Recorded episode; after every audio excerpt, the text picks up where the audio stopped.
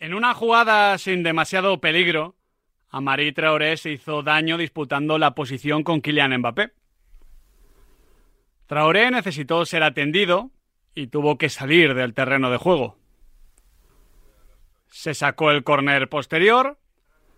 Taque Cubo cogió la marca de Traoré, que estaba fuera, y esa marca, llamada Kylian Mbappé, terminó rematando solo en el segundo palo para marcar el 1-0. Diez minutos después, Marco Asensio estaba preparado para entrar en el partido. Ya se había cambiado, estaba en la línea de banda, iba a entrar. Pues justo en la jugada anterior a que se hiciese efectiva su entrada, Barcola regateó a Mari Traoré y marcó un gol formidable. Fue su última jugada del partido, porque Barcola era el elegido para ser sustituido por Marco Asensio. El otro día, cuando hablaba de la Champions y de lo que hay que hacer para ganarla, para competir bien, mencionaba esa frase que nunca dijo Lucas Podolski, pero que siempre le acompañará. El fútbol es como el ajedrez, pero sin los dados. Este absurdo, que se le ocurrió a un cómico alemán, sirve para definir de forma bastante precisa cómo a veces los caminos del fútbol son inescrutables. La Champions tiene estas cosas. A veces puedes intentar controlarlo todo, que da igual. Detalles es a menudo el jugador más decisivo, que suele decir también Enrique Ballester como recordó Adri ese mismo día. Porque ayer en el Parque de los Príncipes la Real estaba compitiendo muy bien. Pero un detalle, un detallito, le puso por detrás y soltó a un Paris Saint-Germain que aprovechó la ocasión para ampliar la diferencia con otro pequeño detalle, aunque esta vez mucho más justo. Es evidente que la eliminatoria se le ha puesto casi imposible ya a la Real Sociedad, no hay que negarlo.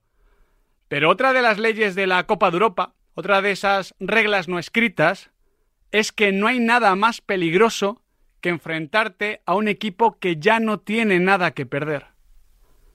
Y la Real en Donosti en el partido de vuelta, para bien o para mal, ya solo tiene cosas que ganar.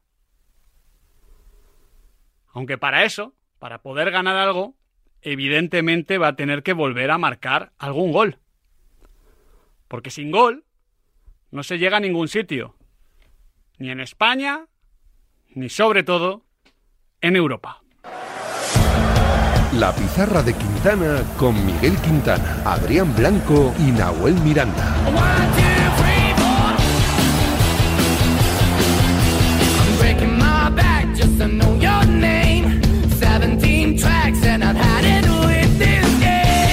No pudo ser y como pronosticó Nahuel Miranda, el Paris Saint Germain ganó 2 a 0 a la Real Sociedad y Manuel Alguacil. Hoy en una pizarra de Quintana Express que va a durar 90 minutitos, analizaremos el partido, haremos la previa del Betis, hablaremos del banquillo del Barça y, ojo, conectaremos con Málaga porque allí en menos de dos horas arranca la Copa del Rey de la ACB.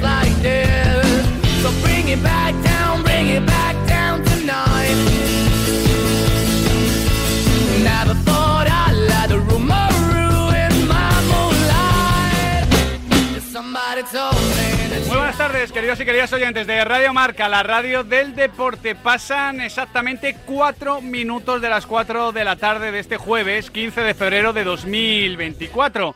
Jueves de Europa League, jueves de Conference. Enseguida hablamos de ese Real Betis Balompié Dinamo de Zagreb que se va a disputar a las 9 de la noche, pero antes tenemos que hablar de lo de ayer. Adrián Blanco, Nahuel Miranda, ¿qué tal chicos? ¿Cómo estáis? ¿Qué tal chicos? Muy buenas. ¿Qué tal? Muy buenas tardes. Imagino que no estarás orgulloso de acertar un pronóstico que deja a un equipo español contra las cuerdas. Bueno, eh, tú lo has dado por casi Lo imposible. está, lo y, está. hombre, yo, yo creo que Imanol en la rueda de prensa post partido tenía muy claro. Decía, oye, ojo cómo marquemos el primer gol. Eso está claro. De No, hecho, el año pasado contra la Roma de José Mourinho, menos equipo que el Paris Saint-Germain, pero también un muy buen equipo, la Real tuvo ocasiones para marcar el primero, tuvo una muy clara Mikel Oyarzabal prácticamente debajo del larguero, no marcó Hmm. y no pudo darle la vuelta al resultado y a la eliminatoria, claro. antes de pensar en marcar el segundo tienes que pensar en marcar uno. Sí. Y la Real está en ese momento de, de bajón de inspiración, pero realmente los primeros 55 minutos anoche en el Parque de los Príncipes Adri fueron de, de mucho nivel, sobre todo la primera mitad, que acaba con un larguerazo de Miquel Merino.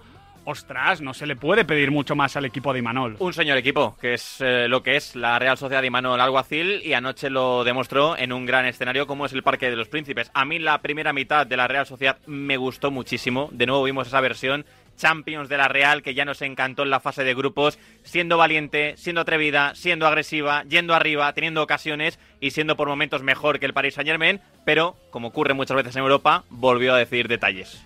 Sí, eh, le, estoy pillando un poco de manía a la frase, ¿eh? ¿Por qué? Hombre, ya. Es verdad. está- bueno, está. Es que, a ver, eh, Sí, igual sí. tú puedes... Has tirado, has tirado mucho de refranero manido. No, pero es que es la verdad. O sea, mira que es mala suerte que a Marí Traoré se hace daño, sale del terreno de juego. Luego hablaremos de lo que ha dicho Imanol Alguacil, con el que honestamente no estoy nada de acuerdo. Pilla la marca ataque cubo, le ganan el primer palo, marca Kylian Mbappé. Pero es que encima, que Barcola marque en la última jugada, justo cuando iba a ser sustituido por Marco Asensio, ostras.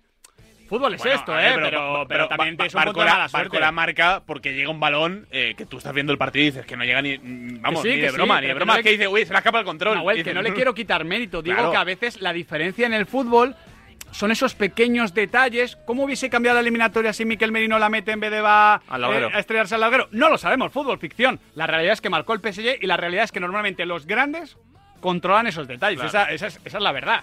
Mm, mm, No creo que sea tan así, sinceramente. Yo creo que eh, si eres la Real Sociedad y le quieres competir al Paris Saint Germain, te tiene que salir todo perfecto y a la Bueno. Real pues no le salió perfecto. Pues eso, pero- pero, pero no, no le con de. detalles. Pero, pero no, no, le no- sale- no es que los, grandes controlan mejor los detalles, no, es que los grandes son mejores. Sí, Que- que es que eh, también- Barcola, Barcola un gol que no existe. Claro, pero también controlando los detalles. Es decir, que, me explico. Eh, para que Mbappé marque en el segundo palo hay que ganar la corta. Y la gana el Paris Saint Germain. Bueno, un Sí, poquito de aura. Sí, es un, un gol un poco afortunado, sí. est- eh, estamos de acuerdo, pero al final. eh, quiero decir, el. Tentar a la suerte tiene mucho Claro, que es- ver con. es un tema de probabilidades, insistir, de sí. probabilidades. Eso claro. es verdad. Entonces- Ayer la probabilidad se fructificó en un penalti de expulsión de uno de los protegidos de Nahuel Miranda, porque no te creas que toda la noche fue perfecta para No, Nahuel no, Miranda, ni Adrián mucho menos, Blanco. ni mucho menos. Dayo Tupamecano, La parda. 1-0 de la Lazio ante el Bayern, ¿eh? La Lazio sin tampoco, No, tampoco. hacer demasiado, lo que No, el no. Bayern hizo menos. Noche de estrellas no fue. Sí. A ver si el Bayern está mal por Upamecano ahora. No, pero pierde 1-0 por Upamecano. Eh, bueno, hay un lío tremendo en la jugada antes de que llegue Upamecano, que tiene que aparecer ahí como el bombero, ¿no? Y, y aparece como un Claro. elefante en una cacharrería, Claro, estoy de ve- acuerdo. Ve, ve un pequeño fuego, ¿eh? Una fogatilla, y lo que hace es coger un bidón de gasolina Bombero torero. y tirarlo encima. Eh, la leo. Por lo que sea, no funcionó. No, no. Y penalti de No tomó la mejor El- decisión. el no. Bayern cero tiros a puerta por Upamecano también, ¿no? No, no, no. Yo creo que Upamecano es Pero- un, es pero un creo- muy buen jugador, pero, pero- no es el líder de una defensa. Creo que el penalti pero de Chiro, yo creo que lo tenemos claro. creo que el penalti de Chiro Inmóvil igual es el primer tiro a puerta de la Lazio, también te digo. ¿eh? Claro, sí, sí, pero es que la Lazio es un equipo muy inferior al Bayern, que se lleva el primer partido de la eliminatoria, que yo creo que lo va a tener muy complicado para pasar igualmente. Y bueno, no va a estar Upamecano en la vuelta, que es una baja sensible para el Bayern. y para la Lazio. Esta noche a las 9 en el Benito Villamarín, Real Betis Balompié, Dinamo de Zagreb. La pregunta del millón, ¿cómo se va a tomar el Betis la conference? Luego lo vamos a ir eh, a comentar, eh, ya, ya, bueno, a hacer la previa en el, en el debate. Pero quiero abrir así el melón porque no sabemos exactamente si el Betis va a afrontar la conference como hubiese afrontado la UEFA Europa League. Es la gran pregunta que tenemos con este Real Betis Balompié y la Conference. Yo espero que se la tome de manera en serio, que asuma su responsabilidad en esta competición, que sienta ese favoritismo y la capacidad de llegar lejos en una competición en la que creo que puede tocar metal si se la toma en serio. Sí, a ver, eh, yo creo que es una oportunidad innegable para el Betis, que no está tan acostumbrado a este tipo de situaciones, a este tipo de. eh, bueno, de, de oportunidades, yo creo, al final, para poder tocar metal en una competición europea. Eso al Betis le queda lejos. Además, puede ser un atajo para no tener que depender tanto de quién llega a la final de Copa, quién la gana, de quedar sexto, de quedar séptimo y toda esta historia, para poder meterse directamente en la fase de grupos de la Europa League de la temporada que viene. Así que eh, creo que son alicientes de sobra para eh, encarar de la mejor de las maneras esta competición. Así lo vemos nosotros y ahora os lo preguntamos a vosotros, oyentes de Radio Marca, amigos de la pizarra de Quintana, 628 26 90 92, notas de voz, WhatsApp de audio para que nos digáis cómo se va a tomar el Real Betis Balompié la Conference League 628 26 90 92. Luego ya digo que con Frank Guillén, con Alberto Echego y con Tony Padilla hablamos largo y tendido de este Real Betis Balompié Dinamo de Zagreb. También luego analizaremos el eh, Paris Saint-Germain Real Sociedad. Pero ahora quiero conectar con Pablo Parra, que creo que está escuchando un audio de, de WhatsApp. ¿Qué tal, Parra? eh, Parra? ¿Cómo Hola, estás? ¿qué tal, Miguel? Muy buenas. ¿Noticia de última hora? No, bueno, que uno cuando entra a contar información en la pizarra tiene que preguntar y me acaban de responder una cosa. Por entonces- eso, por eso, por eso, pero informa- la, la podemos contar? Pues yo te, yo te quiero preguntar por la convocatoria de Montse Tomé y esa convocatoria sobre todo de Alexia Putellas. Sí, bueno, eso es lo que estábamos intentando un poco indagar, saber más, más detalles. Eh, bueno, pues la realidad eh, es que en el día de hoy hemos conocido las 25 convocadas de cara a la UEFA Women's eh, Nations League, que a priori iban a ser 23, pero se suman dos, Tere y Alexia, que están tocadas. El caso de Tere, como ha informado David Menayo en marca, es un poquito menos significativo porque Tere va a recibir esta semana el alta, pero lo mollar es lo de Alexia Putellas, que lleva sin jugar desde el mes de noviembre y que ha sido convocada y elegida en el día de hoy entre las 25. La intrahistoria es un poco que eh, Monse ha hecho en falta liderazgo en la última concentración, que siente que Alexia puede aportar mucho dentro y fuera del terreno de juego. Le garantizan al Fútbol Club Barcelona que el, que el trabajo va a ser paulatino y en pro de recuperar a la mejor Alexia y Alexia también pues le ha dicho al club que quería estar y, y Alexia en principio va a estar en la lista de, o sea, de que 25 puede citadas. ir, no jugar y aún así ser importante en la gestión del grupo, ¿no? Para que te hagas una idea, Miguel, que era un poco lo que estaba preguntando ahora, Alexia no ha completado una sesión completa de trabajo con el Fútbol Club Barcelona. Es decir, no es que ni siquiera haya jugado, sino que ni siquiera ha podido completar una sesión de trabajo completa. Pero es verdad que en el Mundial eh, Alexia tuvo un papel bastante residual Mm. y el cuerpo técnico considera que aportó mucho en otros aspectos del juego. Entonces, bueno, es una decisión, ha sentado muy mal en el entorno culé, en el club tampoco es que estén muy contentos con, con la decisión, pero es una decisión, con- no sé si consensuada, pero sí que Alexia quería estar con la selección española Pues y yo creo que entonces, sorpresa va a estar. Creo que no hay mucho tema si la futbolista quiere y, hombre, tiene que haber un, un trabajo adecuado y consecuente con su estado físico, pues no, no tiene mucho giro Sí, de tuerca. Pero, pero el asunto, y es la pregunta que le he hecho yo a Monse Tomé, es si Miguel Quintana fuese el entrenador del Fútbol Club Barcelona, lleva desde noviembre eh, en formol a Yo- Alexia. Yo si fuese entrenador sería el primero que entendería por qué un entrenador quiere a alguien importante dentro del grupo. Sin jugar y Como con un proceso como sin- aficionado, no. sin proceso de recuperación que no ha podido completar ni una sesión. O sea, yo lo entiendo desde el punto de vista de, de Monse Tomé, pero también entiendo que en el Claro. Barça extrañe mucho. No, no, no, sí, sí, sí, sí, lo puedo Aquí entender. todo el mundo defiende sus intereses. No, claro, por supuesto, pero quiero decir que me, me o sea, entiendo más que llame la atención en el entorno y demás, que seguramente en el cuerpo técnico serán los primeros que entenderán el valor de. Alexia Putellas, no como eh, líder, sino también como persona eh, referencial para, para el resto de, de- de compañeras. Parra, recordamos cuándo son los partidos de, de la Nations, porque se van a jugar dos seguro. La clave es que la segunda sea una final. O, o no. A ver, aquí, Ah, bueno, sí, claro, el tema de Francia. claro, eh, hay tres, se dan eh, dos plazas eh, de entre las tres que no son Francia. Sí. Entonces, si ganamos un partido, estamos, porque si pasamos a la final estamos seguros, y si llegamos a un tercer y cuarto puesto, pues tendríamos que conseguir ganar nuestro partido para poder eh, estar dependiendo del otro, del otro resultado. Así que el partido se juega el viernes que viene a las 9 de la noche y el tercer y cuarto puesto o la final La se final. jugará, eh, pues la final se jugará el próximo miércoles, es decir, el próximo no, el siguiente miércoles, también a las 9 de la noche. El equipo se concentra el lunes y ojalá no tengamos que lastimar más bajas. Te cuento muy rápido el resto de novedades de la convocatoria. Vicky López, primera convocatoria con la selección absoluta. Vuelve Alba Redondo y se cae Iván Andrés, Esther González e Inma Gavarro. Tampoco está Irene Guerrero, con lo cual las tres capitanas de la selección campeona del mundo no van a estar en esta convocatoria de 25 futbolistas. Gracias, A ti, Pablo Miguel. Parra. Me voy ahora a Málaga porque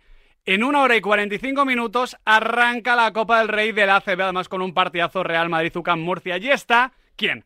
Hombre, El que mejor vive. hombre. El que más se lo merece. Sí. Carlos Santos, Charlie, ¿qué tal? ¿Cómo estás? Por aquí estamos, chicos.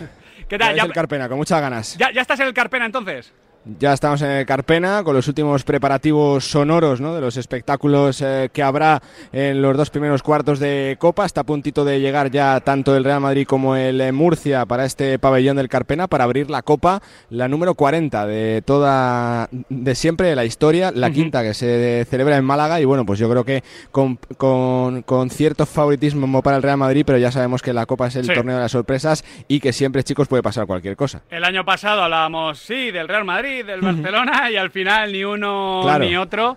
Para mayor alegría, precisamente, de la ciudad de, de Málaga. Real Madrid, Zucca Murcia a las 6, Gran Canaria, Valencia a las 9. En ese segundo partido, ¿quién es favorito, Charlie? Bueno, pendientes de Brandon Davis y de Xavi López. Eh, si Alex Mumbrú cuenta con todos, creo que el ligero favoritismo Taronja. Yo creo que puede ser eh, la copa en la que pasen de esa barrera de los cuartos de final, porque es un duelo, yo creo que sobre el papel eh, súper parejo, ¿no? Cuarto contra quinto de la liga regular, dos plantillas ciertamente parecidas con retos similares, así que creo que es un partidazo. Lo que seguro que se va a ver es un, es un fantástico Carpena, ya prácticamente rodeado todo el pabellón de seguidores de Murcia, de Unicaja, del Madrid, de Tenerife, Gran Canaria, de todas las aficiones que están aquí ya y prácticamente los eh, la totalidad de los protagonistas ya, por supuesto, eh, cerca de su hotel de concentración para afrontar la Copa del Rey. Por supuesto, recordamos a las 6 de la tarde primer partido, por eso la pizarra de Quintana hoy va a estar a las 5 y media, porque sí. el marcador europeo de esta tarde es europeo, pero también es baloncestístico. Oye, Charlie, te pregunto para Dime. finalizar, no es respecto a la Copa, pero sí es respecto precisamente al favorito de la Copa. Eh, se está comentando eh, por ahí en Málaga el tema de la reapertura del caso Slaughter por aquel pasaporte falso para ser comunitario y su participación en, en un título ACB. Sinceramente no. Sinceramente no, porque yo creo que es algo que, que aún toca eh, algo lejos, pero seguramente que va a tener recorrido ¿no? durante el postpartido y que se preguntará, por supuesto, pues eh, por lo que opina el Real Madrid sobre la reapertura del caso, que es verdad que fue polémico en su día con ese famoso partido de la Fonteta, así que bueno, a ver qué se cuenta, porque eh, en, en la previa solo se está hablando por ahora de baloncesto, de ese favoritismo del Real Madrid, pero de, de lo complicado que va a ser para los de Chus Mateo pasar esa ronda. Por cierto, chicos, desde el año 2013 que no cae el Real Madrid en cuarto de final, con lo cual sería un sorpresón. Ahí queda el dato, veremos si esa estadística se hace buena o se rompe, que para eso muchas veces están. Charlie Santos, luego te escuchamos, gracias. Perfecto, chicos, hasta ahora. Venga, Adri, Nahuel, coged la pizarra, Venga. coged las tizas, Cogidas. el cartabón También. y lo que queráis, La escuadra. lo que necesitéis. Y el compás. ¿Algo más? Todo el estuche. Para analizar el Paris Saint-Germain 2, Real Sociedad 0. La palabra ladrón puede significar dos cosas. Clavija donde poder conectar tu coche eléctrico o persona que roba el cable de tu coche eléctrico. Ahora el seguro de coche eléctrico e híbrido enchufable de línea directa también significa dos cosas. Que además de ahorrarte una pasta, también te cubre el cable de recarga en caso de robo. Cámbiate y te bajamos el precio de tu seguro de coche sí o sí. Ven directo a lineadirecta.com o llama al 917-700-700. El valor de ser directo. Consulta condiciones.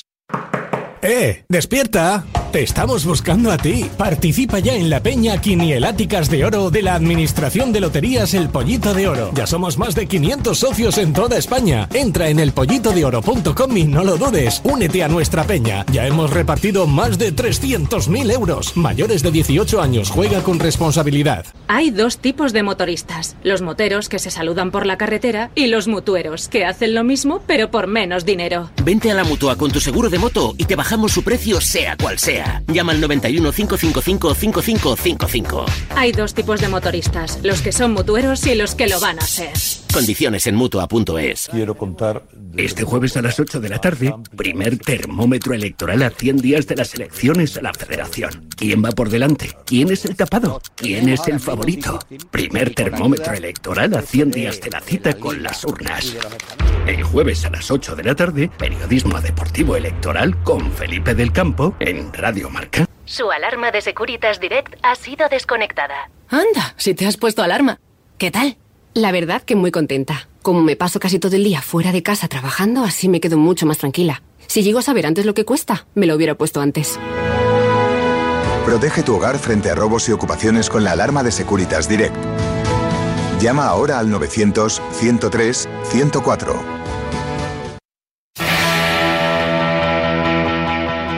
Remiro que llega tarde, Mbappé, gol. Gol París Saint Germain. Segundo palo, vamos a ver la revisión del bar si tenemos algo de fortuna. Alguien creo que se quedó enganchado y lo celebra el Parque de los Príncipes de París. Nos han pillado a pelota parada. Prolongación primer palo, estábamos con uno menos porque no estaba Marie Traoré. Y aparece Kylian para hacer su gol número 31 de la temporada, que es una Barcola. Barcola, Remiro Barcola, gol. Gol. Gol. Gol Paris Saint Germain y protestan los jugadores de la Real una falta. Javi Galán. La facilidad para llegar donde nadie pensaba que iba a llegar Barcola. Y la definición, como le define. No se siente las piernas, pero en un sitio donde no se lo esperaba. Alex Remiro sufriendo. Se pone cuesta arriba. Marca. Barcola, gol del Paris Saint Germain. Paris Saint Germain 2. Real Sociedad 0. Se puso cuesta arriba y cuesta arriba quedó la eliminatoria, porque así quedó el partido. París Saint Germain 2, Real Sociedad 0. Vamos a analizar lo que fue el encuentro. En cuanto a los planteamientos, Adrián Blanco no hubo mucha novedad, simplemente se mantuvo el 4-3-3 en ambos sitios. Sí. Y entraron dos piezas, bueno, que podían entrar, pero no lo teníamos seguro. Andrés Silva como 9 de la Real Sociedad en el 4-3-3 de Imanol, Fabián Ruiz como medio centro en el 4-3-3 parisino con Lucas Beraldo de lateral izquierdo y no Lucas Hernández, que era seguramente la gran sorpresa en el 11. Exactamente, por un tema gastrointestinal. No, no, eh, dice, dice ¿No? Luis Enrique en la rueda de prensa posterior que era un tema táctico y de sí. hecho tuvo ¿Ah, una sí? respuesta un poco Luis Enrique que, claro, le preguntan, oye, ¿por qué juega Beraldo por delante de Lucas? Y dice, bueno, porque yo tengo que tomar decisiones, Ah, soy pues- entrenador. No, pero se había comentado en la previa Sí, sí, sí, que sí. tanto él como Karin Lee, como varios futbolistas del. Paris Saint Germain estaban Yo tocados. Comenté anoche el partido con John Cuelva y comentamos eso en directo, que pensábamos que era el Él, virus. él lo desmiente en la rueda de prensa posterior y de hecho dice que si tuviera que volver a elegir los 11 que empiezan el partido, habría elegido la misma alineación. Ah, pues apuntado queda y yo creo que Beraldo fue un punto débil sobre el que Taque Cubo incidió con éxito. Ahora lo comentamos. Más allá del tema de los planteamientos o de los dibujos, incluso de los nombres, está la actitud tanto de Luis Enrique como de Manuel Alguacil a la hora de plantear el partido. Los dos, Nahuel, se buscaron arriba, los dos se apretaron arriba, los dos aceptaron un partido de mano a mano por todo el campo. O sea, no es solo que la Real emparejase cuando presionaba, es que el Paris Saint Germain hacía lo mismo, eran todo uno para uno, duelos constantes a campo abierto. Sí, y hay eh, quizá un planteamiento más intermedio que es, oye, vamos a esperar que el balón llegue a la zona de centrocampistas y ahí presionamos. Eh, pero sobre todo la Real iba a presionar prácticamente la línea de fondo rival. Y presionaba a Donnarumma, presionaba a los centrales y esto eh, hacía que el equipo defendiera muy arriba y que si la presión no estaba bien coordinada, si había cualquier desajuste, el Paris Saint Germain puede ir a encontrar la espalda de la defensa Churiurdi. Los dos van mano a mano en el arranque, buscándose muy arriba, como estáis destacando, pero es verdad que en ese tramo inicial la Real comete varios errores en Sí. salida de balón, errores no forzados que a punto estuvieron de costarle caro. De hecho, es que eh, en los primeros 10 minutos yo olía goleada del Paris Saint Germain. Porque el partido estaba igualado, pero se estaba jugando a un ritmo tan alto, con tantos espacios, que digo, es que como marque el primero el Paris Saint Germain, tuvo esa ocasión que para Remiro a disparo de Kylian Mbappé. Eso es. Pero realmente, si se llega a continuar con lo que vimos en los 10 primeros minutos, creo que el partido hubiese favorecido al Paris Saint Germain. Sí, sí, porque tenía sobre todo Mbappé mucho espacio para correr. A pesar de partir como 9, podía atacar eh, los espacios eh, según le convenía. Y daba la sensación de que estaba a un fallo de Zubelia o de Lenormand de dejar una ocasión mano a mano con Remiro. Y porque estaban cometiendo errores los dos. Sí. Estaban jugando tan rápido. Hmm. Es que no había tiempo para pensar. Parecía uno de estos rombos que dices a un toque. Hmm. Porque a dos ya no puedes. Sí. Pues eso era el partido. Y claro, eh, si se cometiesen cinco errores por cada lado, igual el partido quedaba 3-0. Porque sabemos que al Paris Saint Germain pegada no le falta. Justo. Y a la Real Sociedad no le sobra. Lo positivo para la Real Sociedad, que yo creo que a partir del minuto 10, minuto 15, sin cambiar tampoco lo que es el grueso del encuentro, sí que le toma el pulso. Sí que empieza a poder pensar, a tomar buenas decisiones. Creo que el Paris Saint Germain baja un poquito su intensidad porque no es un equipo preparado para prolongar esos esfuerzos como sí que es el conjunto de Manuel Alguacil y desde el minuto 15 al 45 manda. Lo cual no quiere decir que no viésemos que en cualquier momento Kylian Mbappé se podía escapar y marcar gol. Eso es cierto. Pero la realidad es que mandaba y que el único equipo que generaba peligro era la Real Sociedad. Manda de manera colectiva, empieza a empujar al Paris Saint-Germain hacia su propio área, hacia la portería de Gianluigi Donnarumma, una gran versión de la Real Sociedad y encuentra la primera grieta en el sistema parisino, que es ese uno para uno entre Cubo y Beraldo. Cubo empieza a regatear a Beraldo, de hecho tiene una acción individual que se le marcha fuera después de regatearlo hasta en dos ocasiones dentro del área. Y por ahí yo era donde pensaba, cuidado que aquí está el partido para la Real Sociedad. Sí, sobre todo porque también Andrés Silva está logrando entretener a los centrales. Eh, yo es el. Me eh, gustó Andrés Silva. Sí, eh, quitando Yarzábal, que yo creo que come aparte, es el mejor partido 9 de la Real Sociedad que yo recuerdo en mucho tiempo. Y bueno, tiene una ocasión. El más también- completo. Sí, y al final, el tipo de partido que la Real Sociedad le pide a Andrés Silva cuando acuda él en el mercado del pasado verano. Entonces, entre que, claro, los centrales estaban bien fijados y que Taque Cubo había encontrado la vía de agua, daba la sensación de que por ahí podía llegar las ocasiones de la Real Sociedad. Que, ojo, acaba el partido sin haber tirado a puerta. Sí, lo que pasa es que esta me parece una estadística bastante mentirosa. Primero, porque hay un disparo al larguero de Miquel Merino, un disparo o un remate de cabeza de Andrés Silva, que yo vi gol, porque Donnarumma no llegaba y se fue por poquito. Y el primer remate de Andrés Silva también. No, no, y dos cortes, bueno, también, que tampoco se fue por mucho, pero ese, vale, me parece un disparo fuera. Pero hay dos cortes de Danilo Pereira que son un escándalo. Uno en el que pitan fuera de juego a Andrés Silva, que no es fuera de juego y hubiese valido, y otro que es una jugada de ataque cubo contra Beraldo que se le va por fuera, pone balón, pase de la muerte, el pase guarro del Pro Evolution Soccer, podríamos decir, hacia atrás. Andrés Silva estaba listo para empujar y llega Danilo Pereira y hace un despeje que podía haber acabado en la escuadra, porque Sí. es como hacia atrás, pero despeja perfectamente la jugada, el peligro, y claro, eso no cuenta ni siquiera como disparo. Claro. Y es un- una jugada de peligro mucho mayor que chutar desde 30 metros a que la pare el portero. Tampoco cuenta como disparo porque no fue un disparo, pero la que gana Miquel Merino de cabeza en una acción a balón parado, Por completamente eso. solo, línea de fondo, la pone en área pequeña y no aparece nadie para Justo. rematar. Por eso te digo, eh, es verdad que tampoco es que el Paris Saint Germain sufriese en No, exceso, no, no. pero la, eh, la estadística de no, es que la Real se ha ido con cero disparos a puerta del Parque de los Príncipes, me parece de no haber visto el partido. La pregunta que os hago, por cierto, Barrene mal, no sé si lo Sí, he comentado, sí. pero Barrene muy mal. Muy flojito, Le sí. superó el partido. Mm. O sea, no es que estuviese mal, es que le superó el partido. No, no estuvo en ningún momento. Eh, ¿Creéis que mereció el 1-0? La Real Sociedad, o el 0-1, mejor dicho. Yo creo que sí. Yo creo que sí que mereció. O sea, hizo méritos para merecerlo. Yo creo que sí, que sí hace ocasiones y que el volumen de juego que estaba generando la Real Sociedad en el Parque de los Príncipes le acreditaban para adelantarse en el marcador. Sí, yo creo que también, a ver, eh, se ha comentado mucho esta estadística de los cinco partidos oficiales seguidos sin marcar. Eh, no lo mereció al nivel del día de Mallorca en la Copa, por no, ejemplo. Eso, eso es un escándalo. De acuerdo. Pero, pero sí que es cierto que si marca el 0-1, yo creo que, que nadie se podría quejar. Sí, os hemos dicho, bueno, se estaba Con- viendo. ¿no? Estaba Sí. más cerca el 0-1 que el 1-0. Ya digo, desde el minuto 10 y hasta el minuto 45. Y ojo, que esto no lo decimos nosotros. Lo dice también el entrenador del Paris Saint Germain, lo dice Luis Enrique. Madre mía, madre mía. Yo que tenía muchas ganas de jugar con equipo español y casi nos la lían. Nada, felicitar a la Real Sociedad, felicitar a Imanol. Qué gran equipo, qué manera de competir. Eh, venir a París contra un rival como nosotros, con las individualidades que tenemos, y venir y hacernos en la primera parte el destrozo, no hemos podido presionarles, cuando les presionábamos jugaban balón largo, ganaban el segundo balón, tenían el balón campo contrario, han generado ocasiones de gol, han merecido marcar gol, una maravilla. Es verdad, es verdad que hacer este tipo de declaraciones cuando ganas es más fácil que cuando pierdes. Sí. Pero creo que la declaración de Luis Enrique es honesta y creo que lo hubiese hecho incluso habiendo perdido. Creo que Luis Enrique a veces le sobra claridad, pero nunca le falta transparencia. Y en este caso creo que lo hubiese sido. El caso Bueno, que, no, que se hubiera perdido igual, le habrían apretado más con otras cosas. Sí, sí, es verdad, es Sí, verdad. sí, hubiese quedado más tiempo para, oye, ¿vas a dimitir? sí, sí. que es la típica pregunta de estas, más que para valorar el juego de la Real Sociedad. Dicho esto, me parece importante decir que en el grueso del encuentro, también en los buenos momentos, la Real, porque su planteamiento es así, va al límite.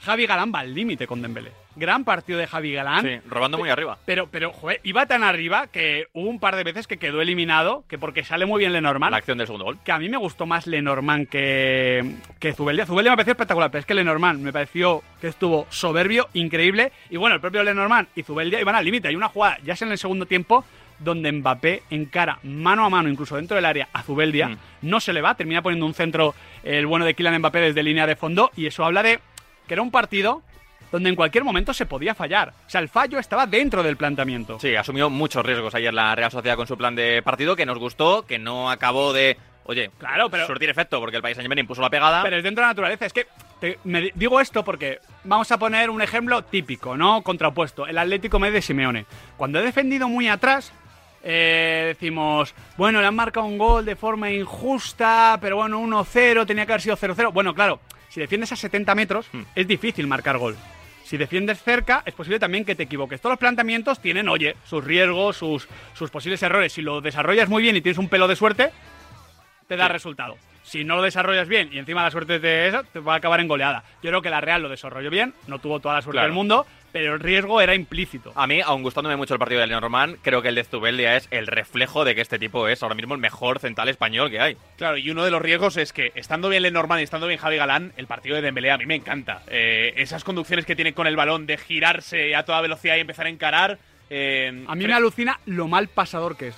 Pasa muy mal. Es terriblemente mal. A te- eh, eh, en la primera parte se va dos veces y, y mete un pase que dices, pero y se pone Usman con los, con los brazos a ver. Es, es una cosa que le resta mucho en su fútbol. Sí. Por eso comete tantas pérdidas, porque es que es muy mal pasador. Sí, eh, yo lo estaba viendo, estaba viendo el partido con un amigo que es hincha del Barça y decía, bueno, eh, Dembélé, de- típico de Dembélé, ¿no? Que, que Se va de tres y falla la de tres y falla, sí, en el momento de, de tomar la decisión final.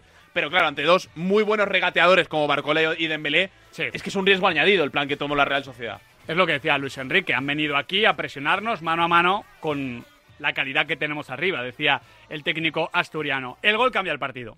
Yo creo que el gol es posterior, o sea, es anterior al cambio. No marca el Paris Saint-Germain porque sale mejor en el segundo tiempo, que sale igualado el encuentro para mí.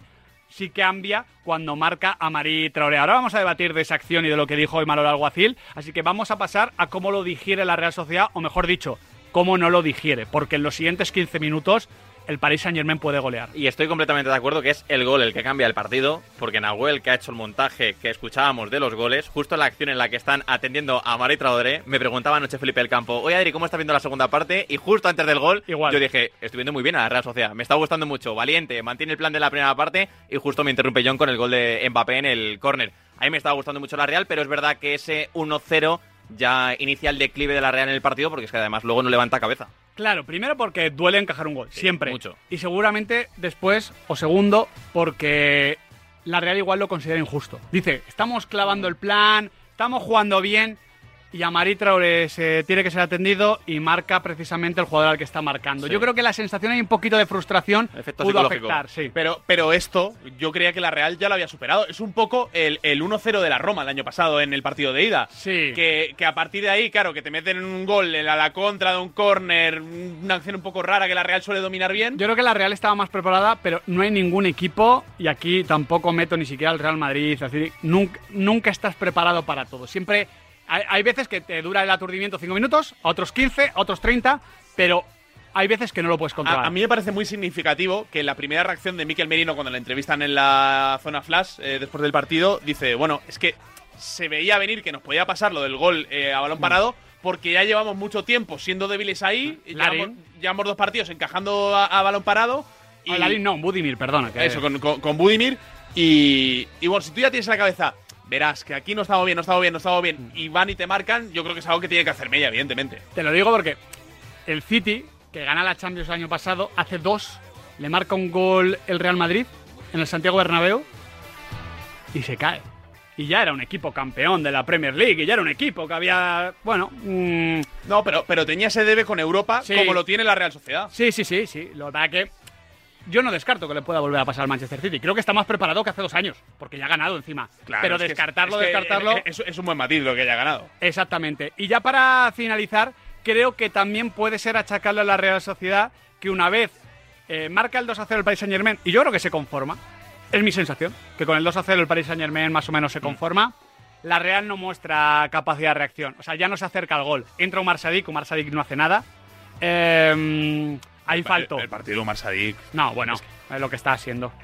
Tal La cual. nada. No, Tal pero- Pero es que también entra Zaharian y pone dos centros y uno va al cuarto palo y el otro al tercero. No, Sí. pero, pero Zaharian, eh, a ver, eh, a, Ya, ti, bueno, te, solo- te puede superar el ritmo del partido, pero lo de Omar Sadik es de un futbolista que no puede estar jugando en la Real Sociedad ahora mismo. O sea, tiene que mejorar mucho el nivel, eh, de, de muy poquita sensibilidad con el balón, de los primeros toques. Eh, yo le vi perdidísimo y si lo comparamos con el partido de Ander Silva, creo que no hay color. Y el tema es que ninguno de los cambios mejora a la Real Sociedad. Yo creo que no levanta cabeza porque ya está muy tocado. Y anoche comentábamos, del mismo modo que ayer en el Parque de los Príncipes no iba a ganar la eliminatoria, después del 2-0 consistía en no perderla Sí. ya más de lo que ya estaba perdida. Sí, sí, eh, eh, estaba comentando, no sé quién lo estaba comentando en, en la tele, no, no recuerdo. ¿Estaba Valdano? Valdano, creo que lo dijo Valdano, Y que- estaba Guillusquiano también. Exactamente, y estaban debatiendo sobre esto. ¿Momento para ir a por el Claro. 2 a 1 o proteger el 3 a 0? Justo. Y yo me inclinaba por, oye, mira, Yo también. acepta el 2 a 0, Sí, sí, sí. que solo puede ir a peor, y sabemos que el 2 a 0 es el resultado más engañoso que hay, porque parece definitivo y con un gol estás en partido. Te metes. Ya veremos qué pasa en la vuelta. Está complicado, está muy difícil, pero no está imposible. A la vuelta, aquí, en la pizarra Quintana, no en el partido de la Champions League, el debate con Frank Guillén, Tony Padilla y Alberto Yogo. El deporte es nuestro. Radio Marca.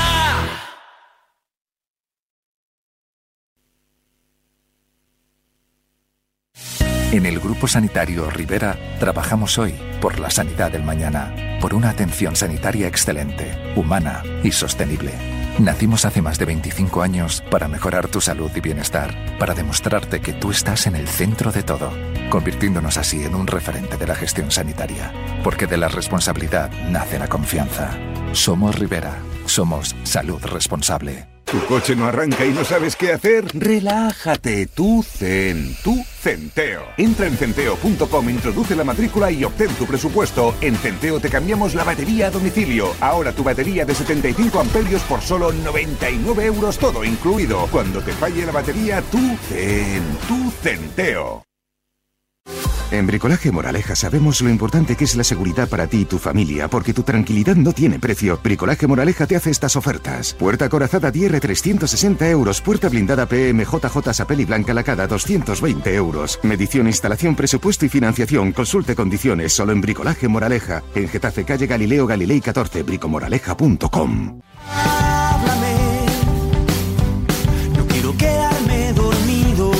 Los sábados por la noche no son para dormir, son para escuchar La Alternativa, tu programa de música en Radio Marca con José Luis Escarabajano. Entrevistas a tus grupos favoritos, novedades musicales, recomendaciones de él y ella DJs y regalo de entradas y abonos para conciertos y festivales. Todos cantando himnos de.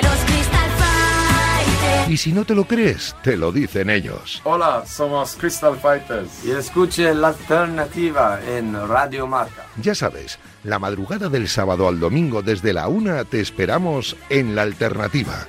Y nada de dormir.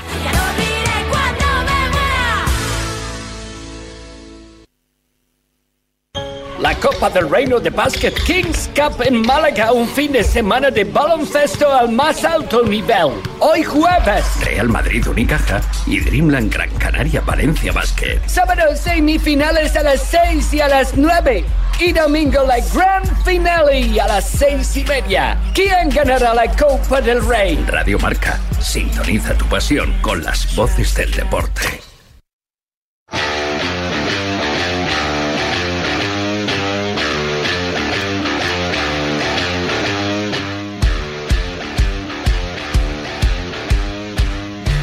El debate de la pizarra de Quintana.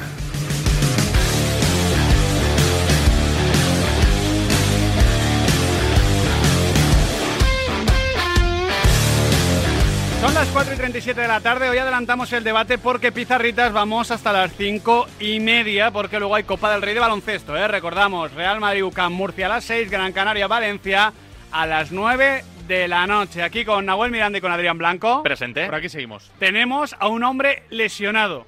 Frank Guillén, ¿qué tal? ¿Cómo estás? ¿Qué tal? Muy buenas, ¿cómo estáis? Hoy había, que no lo hemos comentado, partido en la Liga de Medios, eh, Radio Marca Dazón. Sí, el Derby Quintana. Sí, ayer eh, sugerimos, bueno, sugerimos no, le dijimos a Nahuel Miranda que fuese a jugar, cambiamos unos horarios. Bueno, no has ido a jugar. No iba a jugar, pero bueno, era, era, era una quimera. Era Llovía. una quimera. Borradita. Llovía, Adri ha dicho. Era, era una quimera. Ir a jugar a mí me suponía levantarme a las 7 de la mañana y hacerme un tupper y hacer ahí un lío tremendo. Tan uruguayo no serás. El caso es Fíjate que... qué diferencia de profesionalidad que yo he ido con un esguince a jugar Sí, señor. y Nahuel no ha querido hacerse un tupper. Y, y te- y- claro, el titular así es muy jodido para Nahuel Miranda. El caso es que... ¿Quién es el uruguayo aquí de los dos? ¿Tu, tu esguince ha ido a más? Sí. O sea, tampoco puedes sacar pecho por haber ido con un esguince porque ahora tienes, bueno, peor el esguince. Sí. Es un buen bollo ahí. La verdad es que sí, pero bueno, oye, felicito. No, no, decisión acertada, Claro, claro. ahora ¿cómo- tienes tres tobillos, ¿Cómo ha quedado? ¿Cómo ha quedado? Felicito a los compis de Radio Marca que han Vamos. ganado. ¿Cómo? ¿Cuánto? Dos goles arriba. Ha sido muy igualado el partido. ¿Pero ¿Cuánto, cuánto? Creo que han sido. Es que como me he lesionado a mitad del partido, pues he perdido. 9-7, 9-7. Yo creo que ha sido 8. Bueno, sí, puede ser. No, 9-7. bueno, A mí me han dicho 9-7. no sé, yo en el minuto 10 de la segunda parte estaba pendiente de otra Hasta cosa aquí. ya. Entonces, la primera parte, que es la que jugaba full, que ha terminado 3-3, ha estado muy bien. Ha sido un partidazo. La Así que oficial- felicito desde aquí a la Gracias, gente de Fran. Radio Marca. Líderes. Y ya nos veremos en la vuelta. La web oficial dice que 9-7. Pues no lo sé. No- nos veremos nosotros porque Nahuel imagino que ese día, pues yo qué sé, echarán a mar en tiempos revueltos a la tarde y no, no podrá. A mí me hacía ilusión ser el portero Contra Nahuel. que se saludara en el Qué bonito, el, abrazo de los porteros. Claro, ¿eh? bueno, hacerlo con Nahuel me hace ilusión. Así por curiosidad, ¿cu- ¿cuál fue la última vez que jugaste al fútbol? Hace poquito. El Metropolitano.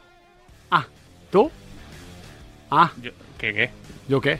No, no, ¿tú qué? Un Atleti Villarreal. Pues si tienen menos fútbol que Namibia. Perdón. Oye. ¿Y este, y este ataque a Namibia? Tranquilo, Alberto Yogo, ¿qué tal? ¿Cómo estás? ¿Qué tal, compañeros? ¿Cómo estáis? ¿Qué te ha parecido esta última frase de Nahuel Miranda? Bueno, bastante fuera de lugar, la Sí, verdad. sí, sí, Pero bueno, eh, Tarjeta azul para Alberto Yogo. O sea, para Alberto Yogo no. Sí. En todo caso, también, habría échalo, que decir menos Diez fútbol minutos. que Eritrea, ¿no, Alberto? Que es la que Sí. no juega desde hace año y pico. sí, pero bueno, Eritrea, Eritrea ha sacado, ha sacado jugadores de, de postín, ¿no? En cuanto a orígenes. Eh, Henok Goitom, por ejemplo. Ah, bueno, pero, pero es sueco. Sí, sí, bueno, he dicho de origen. De Ah, origen vale, sí, sí. Luego ya la neocolonización ya se ha encargado de, de ponerle Oye, pasaporte Alberto sueco, pero- Yogo, ¿eres capaz de resumirme en 30 segundos qué ha pasado en, en Guinea Ecuatorial Sí. Eh, eh, después de haber caído eliminado eh, el equipo en la Copa África? Sí, ayer saltó la noticia que Emilio Ensue y, y Iván Salvador Edu, seguramente dos, los dos mejores eh, jugadores del equipo, o dos de los mejores, Ensue seguro, eh, estaban expulsados directamente de la, de la selección de Guinea Ecuatorial. ¿no? Saltó la noticia porque Guinea Ecuatorial se está jugando el pase al siguiente Mundial, donde lleva seis puntos sobre seis en su, en su grupo. Entonces, lo que ha salido, se ha deslizado, es que la CAF, la Confederación Africana de, de Fútbol, lo que hace es darle un dinero a las selecciones para que se puedan organizar sus viajes, para que puedan pagar sus dietas, sus primas y, y demás. ¿Qué ocurrió? Que en el hotel de Costa de, de Marfil, donde estaba la selección de Guinea Ecuatorial, la federación dejó de pagar el- las facturas del, hotel, de tal manera que el propio hotel echó a la, selección de, allí. Eh, parece ser, esto lo pongo entre comillas, Iván Salvador tenía en su habitación, esto lo pongo entre comillas, ¿eh? porque no está confirmado, tenía en su caja fuerte del hotel, pues tenía sus pertenencias, ¿de acuerdo? Que no sé cuáles son, y como el hotel se negó a ayudarle a abrir la caja fuerte, pues directamente cogieron la caja fuerte y se la llevaron. Bueno. Entera, ¿de acuerdo? Si, Con- si Mahoma no va a la montaña, la montaña se va con Mahoma. y entonces con sus pertenencias dentro. Por tanto, hubo una denuncia y la policía de, de Costa de, de Marfil intervino para abrir los equipajes de la selección de Guinea Ecuatorial y para abrir esa caja fuerte donde Iván Salvador tenía sus pertenencias. Eh, dicho esto, lo que se desliza de todo esto es que primero se intentó vender que fue un acto de indisciplina de los jugadores de Guinea Ecuatorial en los que incluso tuvo que intervenir la policía de Costa de Marfil. La realidad es que la Federación de Fútbol de Guinea Ecuatorial, ACA Foot, como es habitual, ha cogido dinero que ha recibido de la CAF, lo ha metido en otro bolsillo, ¿de acuerdo? Y no ha hecho frente a los gastos que tenía que hacer frente y quien ha pagado el pato ha sido la selección de Guinea Ecuatorial, que ha tenido que estar incluso fuera de hoteles de primer nivel. Y digamos que como, como ex internacional de Guinea Ecuatorial, la historia tampoco te sorprende mucho. No, no me sorprende, o sea, me cuadra perfectamente. Es un dinero que llega a la, a la federación y de ese dinero pues hay unas mordidas ahí y lo que hacen es no llegar abajo y lo que hace es que la estructura y la eh, convivencia de los futbolistas pues sea nociva y, y tóxica y estaremos de acuerdo en que uno no puede afrontar unos octavos de final de una Copa de África en este ambiente. Así que mal por la Federación de Guinea Ecuatorial que 20 años después de cuando yo empecé a ir parece que no ha cambiado demasiado. Ya tienes un nuevo capítulo para tu segundo libro, Alberto. Es, Escríbelo pronto o si no, ya lo añadirá alguno de los suyos. Tony Padilla, ¿qué tal, Tony? ¿Cómo estás?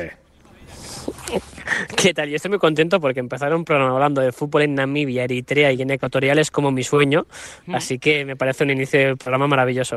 Tony, montémonos un programa tuyo aparte. A partir de las 7, cuando acabe la pizarra. Bueno, ahí, ahí, si tú me, ahí- si tú pero- me llamas, yo vengo. Ahí está un amigo vuestro. es que el programa queda grabado, ¿eh? Ahí está un amigo vuestro llamado Felipe del Campo. O sea, Sí, quiero decir, hay que hablar con Felipe. Lo gestionáis vosotros. Intentemos que no Hablamos sea con con fondos Felipe. guineanos, Alberto, porque si no el programa os dura dos años. Con paloma mensajera. bueno, vamos a hablar de lo de ayer. Ahora hablo con... con- ah, dime. Dime, Tony, dime. No, no, que, que estaba pensando que voy a, voy a hablar con los compañeros de Renfe, como Felipe siempre está en los trenes. Vamos a provocar un, un pequeño retardo, que el tren se quede atrapado en Guadalajara. así Felipe nos libera la, la franja horaria, A Alberto. y veces a no hace falta ni hablar, ¿eh? Si no que se lo digan a Alberto Yogo el pasado domingo, o sábado, mejor dicho, que tuvo que venir en coche a Madrid. Sí, no te lo recuerdo, perdona, Alberto. Tony, comenzamos en París. ¿Cómo valoras el partido de la Real Sociedad? Así, grosso modo. Eh, yo creo que será un partido y una temporada que con el tiempo lo vamos a recordar con, con simpatía y con, un sabor positivo por ese primer tiempo. Un poquito el resumen que hacía Luis Enrique, ¿no? que es el, el resumen perfecto del ganador, que dices, ¡guau! ¡Qué maravilla, qué bien que juegan! Sí, pero los hemos ganado, ¿no?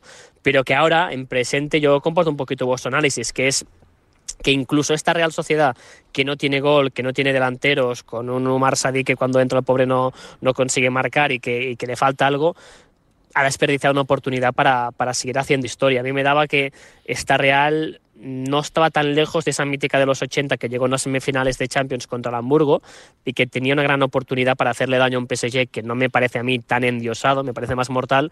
Y ahora a mí, en estos momentos, yo tengo un poquito sabor amargo, pero estoy convencido que con el tiempo lo, ese sabor amargo se va a disi- disipar y será más dulce.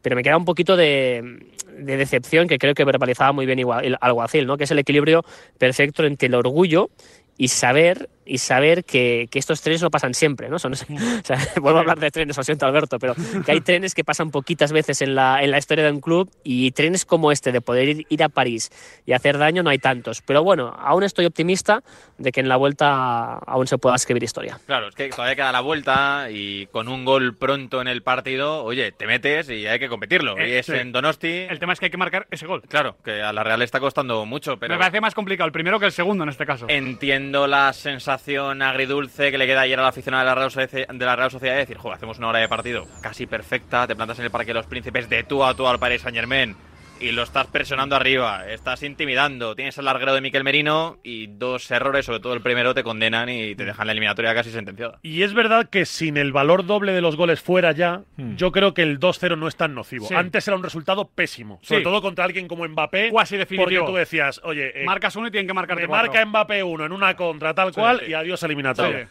Y ahora ya no.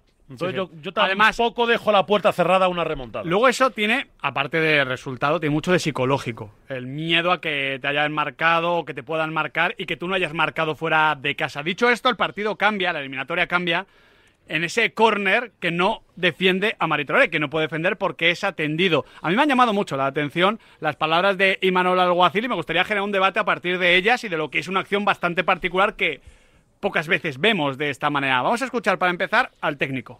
Yo no me lo explico que un jugador, que un jugador que ha tenido que salir del campo cuando el equipo iba a recibir un córner en contra, no acabe en el hospital. No lo entiendo. O sea, si un jugador deja al equipo con uno menos es porque tiene que ir al hospital.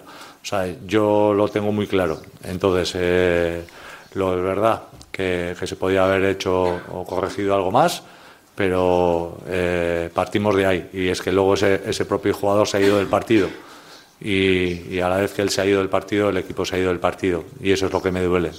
A mí, Alberto, además de sorprenderme como Imanol señala, porque señala a, eh, a no solo por lo primero, sino también por haberse ido del partido. Yo creo que se fue toda la Real Sociedad del partido, no asumió bien el golpe. Eh, de verdad es que me parece un comentario más propio de Twitter que del entrenador de la Real Sociedad. Y ya sabes, eh, Alberto, lo que valora Imanol Alguacil y lo que respeto su trabajo. Por eso este comentario me parece fuerísima de, de lugar y, y sin ningún tipo de sentido. Por eso, por eso, yo ayer te, te digo, o sea, yo ayer me fui a dormir con una, con una mala sensación, te lo digo en serio. O sea, vamos a ver, Amari Traoré ha jugado la Copa de África, ¿de acuerdo? Amari Traoré jugó el día 6 de febrero, prórroga de la Copa de África de los cuartos de final, eh, 120 minutos, el día 6. Y el día 9 estaba jugando en Mallorca porque Sí. su equipo le necesitaba, ¿vale? Eso para empezar. Para continuar, esta temporada hemos visto a Imanol defender a Oyarzabal, defender a eh, Carlos Fernández, defender a Umar Sadik y te vas a ensañar con Amari Traoré, que si algo ha demostrado es la profesionalidad de. Mate- digamos, como- Mateo tampoco está de acuerdo, ¿eh? Mateo no le gusta, está tan cabreado como estaba yo, como estaba yo ayer. Y te voy a decir más, en ese saque de esquina, hace cuatro días la Real encajó saque de esquina frente a Osasuna estando 11, ¿vale? Y ayer a quien le ganan en el salto es a Zubeldia. Es decir, cuando Es que ese antes balón... del remate de, de, de- de Mbappé, que ojo, está marcado por Taque Cubo, que toma una mala decisión como la podría haber tomado a Mari Traoré, te ganan la corta, que es el problema. Miguel, Miguel, cuando te peinan ese balón ahí, Estás, estás liquidado. tú ya estás listo. Ya puedes ser la Maya Traoré, ya puede ser quien tú quieras. Entonces, cuando te peinan ese balón ahí y luego Mbappé levanta el pie hasta muy arriba para marcar, yo no escucho a nadie decir, no, es que Zubeldia, ¿cómo es que Marquinhos te gana tan fácil en el salto? Entonces yo ayer me fui muy, o sea, con un mal cuerpo porque señalar a un jugador así. Sí. O sea, de verdad. A Mari Traoré, que se ha pegado una paliza para estar contra el Mallorca en esa ida de. O sea, me sentó de verdad muy mal y me parece. Y Manol, o sea, me sentó mal porque es Imanol. Si fuera otro entrenador más habituado a esto, pues diría, bueno, una más de este. Sí, pero ostras, justo. poner a los pies de los caballos a tu jugador de esta manera. Me parece, o sea, muy mal, de verdad. Yo me imagino que él lo habrá reflexionado, entiendo que lo habrá pensado, pero insisto, encajó un gol siendo 11 de cabeza el otro día y ayer a quien le gana en el salto es a pero no estoy tirándole a Zubeldia, estoy diciendo que Marquinhos le salta primero y gana esa primera acción. Ir a echarle, con todo el perdón del mundo, mierda a un jugador que se le dobla la rodilla en la jugada de antes, que no es que tenga un arañazo en la uña del pie, amigos, que la rodilla se le va hacia atrás y tiene sensación de que algo grave puede pasar. A mí me sentó realmente mal y creo que es impropio de un técnico como Imanol Alguacil, porque tu equipo lleva cinco años, o sea, cinco partidos, perdón, sin meter un gol. No te he escuchado echarle nada en cara a ningún jugador y en una acción en la que tu jugador se hace daño y tiene que salir, le ganan de cabeza a otro, te marcan gol y le echas la culpa a él. Y si no te gusta porque se ha salido del partido, pues le cambias y ya está. Yo de verdad, o sea, me sentó realmente mal y fíjate que a mí, a Mari Traoré, ni lo conozco ni nada por el estilo, pero creo que es una decisión comunicativamente muy mala por parte del técnico de la Real. Yo puedo entender la frustración, eh, pero es verdad que a veces la línea entre entrenador y aficionado de alguacil es muy delgada. Tan delgada que ganó una Copa del Rey, Mm. agarró una bufanda y se puso a hacer un cántico en la sala de prensa. Y yo creo que ayer habló más el, el Imanol Alguacil aficionado que el Imanol Alguacil entrenador de la Real. Y me parece que rompe un código de vestuario que debe ser sagrado. Tú eso se lo puedes decir a la cara al jugador al vestuario, pero no delante de la prensa. Sobre todo con la sensación de que se lo dices a alguien Pero también te diría, que es un eslabón débil del vestuario. Hace aún- unos años a Carpin en la Real le dices eso y Carpin te Sí. agarra de la pechera. Pero, y aún así diciéndoselo en el vestuario antes o lo que fuera, es que, tam- es que tampoco veo sentido de verdad. O sea, el, hecho pero de por que lo hable- menos se queda ahí. el Ya, hecho ya, ya, ya, el sí, hecho de sí, que todo el menos de la acción. Que no es una, exto- no es una autoexpulsión ni un cabezazo Claro, claro, claro. porque se ha hecho daño en un salto con Claro, Mbappé. ¿Estamos de locos? hecho, eh, es que, que se puede equivocar un poco más Cubo, que es que eh, a mí me llama la Cubo, atención que... Cubo reconoce Sí, eh, en, el micrófono de Movistar la, Pero- la culpa que con naturalidad dice, mira, creía que la iba a despejar Zubeldia, he dado un paso adelante para eh, no romper el fuera de juego La y me la he jugada. comido. No, pues- pero a mí, a mí me llama la atención de que eh, sale, sale del partido eh, Miquel Merino, lo primero que hace es hablar del balón parado. Eh, sale Cubo, habla del balón parado. Sale Manol y habla del balón parado.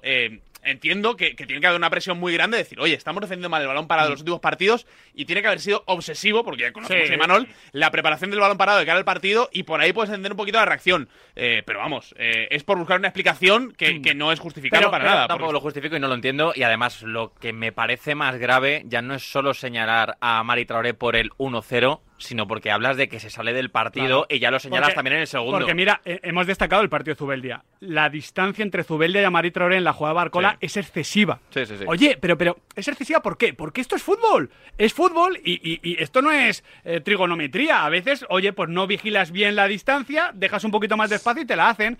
Esto es fútbol. Y, y luego en, en la vuelta es que tendrán que jugar Traoré. Claro, hombre, es que, Es que, es que está es el siendo- problema. Es que está siendo Es que el si, mejor tuviera, si cuatro del mismo nivel, pues está- bueno, te puedes cargar a uno. y está pero jugando en la muy vuelta bien. y este fin de semana. Claro, eh, no sé cómo lo ves, Tony, pero ya digo, es que lo ha dicho muy bien Alberto. Si lo dice otro, pues mira, Mm. otro a muesca en el revólver. A Imanol, pues no, no sé, me ha sorprendido.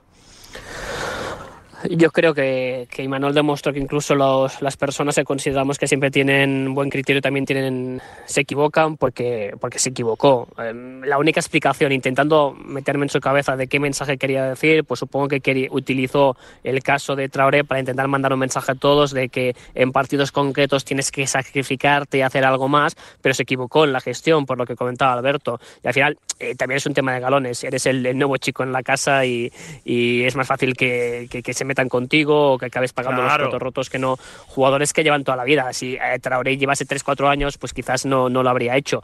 Ignoro si por ahí hay una intrahistoria de que a veces pues considera al Alguacil que Traoré teniendo potencial a veces se, se descuida. Lo ignoro.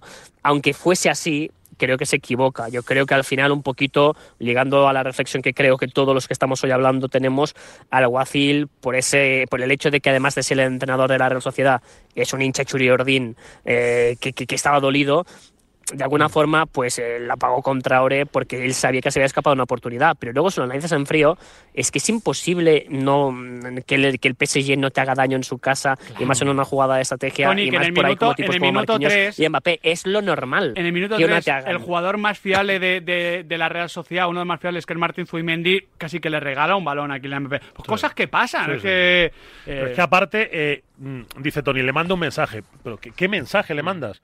Lo de aquí tenemos la pierna colgando seguimos jugando. Es que me suena a lo de Camacho aquel de Mister, La me duele tal. Eso no es nada, venga, tal. 50. Es que, es que Sí, esto, esto claro, es un que, poco, que no se empatiza con el error, que es algo que, que Claro. Imanol a nivel público eh, ha manejado muy bien, porque Imanol podía estar igual de caliente aunque Saik falle tres ocasiones claras Sí. contra el Mallorca. Eso es. Y no lo mata, todo lo contrario. Claro. Dice, oye, ¿Qué vas a ha- conseguir? Claro, eh, ha fallado Sadik hoy, eh, va a ser una noche co- complicada para él, pero bueno, ya, Ya se está. Sí, recuperará. sí. Pues podría haber hecho lo mismo de Traoré. Es tal cual. Y, y aún así, ojalá, oye, tenga esto un girito y, y Amorí se exhiba en Donosti, en el Vuelva a ser. Juan Mari, no, ya es a Mari otra vez.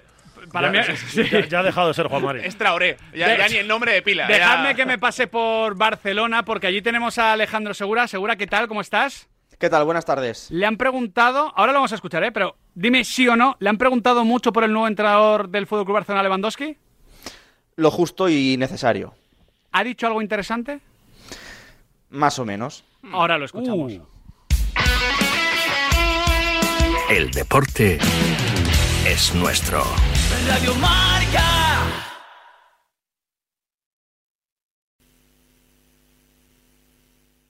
A ver, a ver si adivinas quiénes somos. Te vendemos tu coche, te vendemos tu coche, te vendemos tu coche, te vendemos tu coche. sí, eh, canalcar.es, te vendemos tu coche, te compramos tu coche, te cambiamos tu coche, te financiamos tu coche. No lo olvide, canalcar.es y sobre todo no olvide el punto es. Bricolaje Moraleja, la mayor exposición y oferta de tarima que te puedas imaginar. Gran variedad con las mejores marcas como Parador y las últimas tendencias en diseño, colores y acabados de tarima. Precios para todos los bolsillos y stock permanente para entrega inmediata. Oferta modelo AC5 Alaska 9 euros. Parador AC5 18 euros precio profesional. En Getafe, calle Galileo Galilei 14, bricomoraleja.com. En CSF, el centro de alto rendimiento para futbolistas más importante de Madrid, ponemos a tu disposición los mejores profesionales para alcanzar tu máximo nivel. Nutrición deportiva, grupos reducidos de tecnificación, preparación física y mucho más. Infórmate en nuestras instalaciones de Boadilla del Monte, en el 626-621-179 o a través de nuestro Instagram método.csf. A las 8 y cuarto en A Diario, la tertulia que escuchan los aficionados al deporte y los deportistas, como Feliciano, el tenista. Son Radio Marca, en la tribu también, que me la pongo cuando voy al colegio con, con el niño. Me gustaría hablar un poco de, de, de Ancelotti y, y de esa corriente que hay un poco de que es un buen gestor, o sea, un, un entrenador que tiene el currículum que tiene Ancelotti, que ha conseguido lo que ha conseguido en el Madrid. Pero es que Ancelotti eh, me parece el mejor entrenador que puede tener el Real Madrid. La tribu. Quiero contar. Este jueves a las 8 de la tarde, primer termómetro electoral a 100 días de las elecciones a la Federación. ¿Quién va por delante? ¿Quién es el tapado? ¿Quién es el favorito? Primer termómetro electoral a 100 días de la cita con las urnas. El jueves a las 8 de la tarde, periodismo deportivo electoral con Felipe del Campo en Radio Marca.